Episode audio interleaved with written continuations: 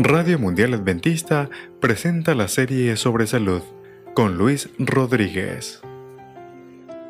Continuamos con nuestra serie Tristeza o Depresión.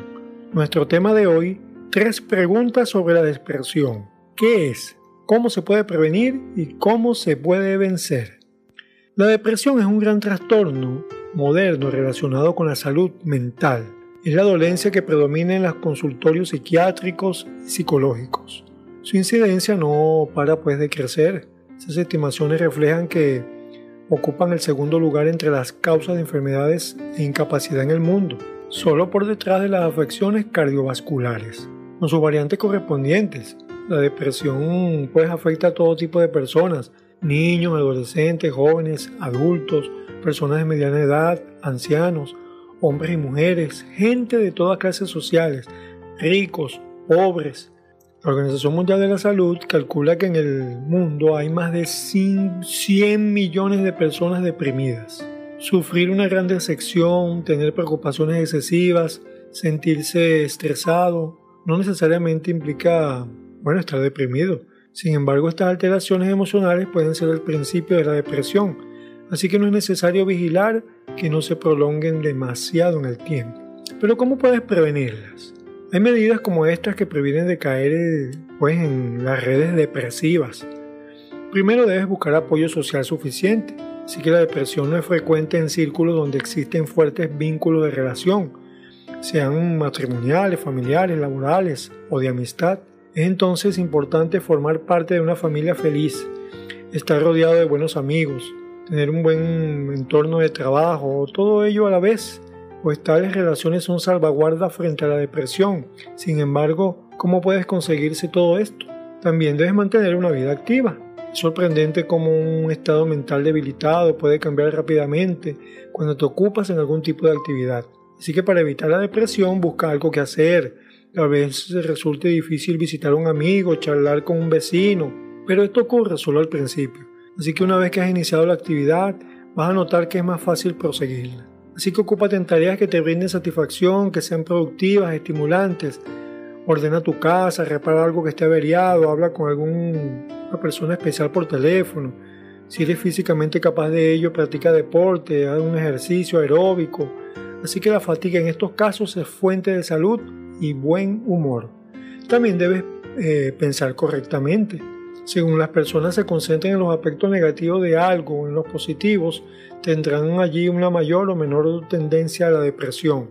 Así que ese pensamiento positivo es un hábito que debe ser cultivado para ahí evitar el negativismo acerca de la vida. Mira el pasado con cautela.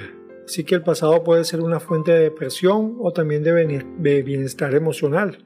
En lugar de pensar en las adversidades acontecidas, Anímate con recuerdos de buenos tiempos, acontecimientos gozosos. Así que si arrastras algún trauma del pasado, como malos tratos, trastornos emocionales, debes acudir a un psicólogo o un psiquiatra que pueda ayudarte a identificar la forma de superarlo. Pero ¿cómo lo puedes vencer?